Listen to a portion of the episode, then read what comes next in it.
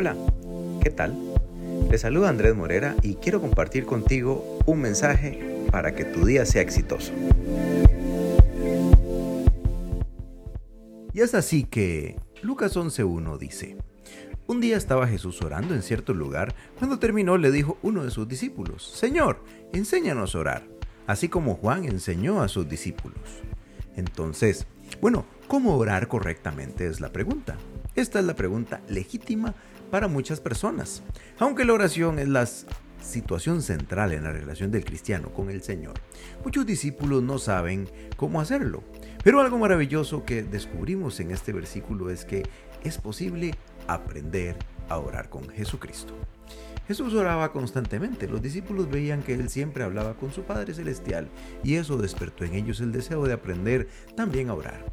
En aquellos tiempos era común que los maestros rabinos judíos enseñaran oraciones a sus discípulos tal y como había enseñado Juan el Bautista. Sin embargo, Jesús es nuestro mayor modelo de dependencia, amor, comunión y sumisión en la oración.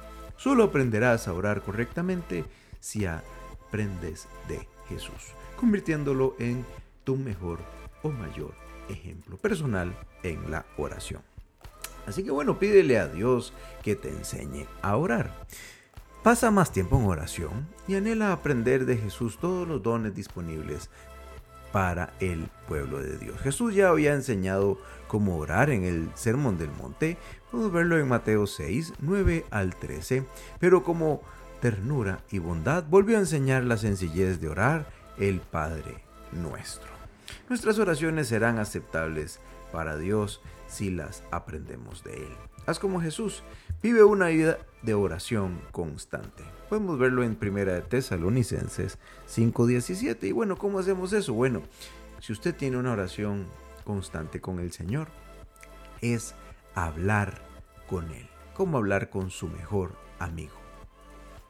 Señor, que estás en los cielos, enséñame cada día a orar y poder comunicarme mejor contigo. Ayúdame a ser más como el Señor Jesucristo y a buscarte con todo mi corazón y reverencia hacia como la que Él te ha mostrado. Enséñame a abrir mi corazón orando siempre mientras tu palabra nos guía. Enséñame a confiar en ti y a perdonar todos los que me hieren. Siempre conmigo, Señor, en mis pasos, acompáñame en tu santo nombre, hoy y siempre. Amén. Un hermoso mensaje para iniciar esta semana que le vamos a decir que se llama Señor, enséñanos a orar. Te invitamos a compartirlo. Le damos gracias a su Biblia y te deseo una excelente semana. Disfrútala, porque esta semana, te recuerdo, va a ser espectacular. Así que bueno, nos escuchamos en el futuro. Chao, chao.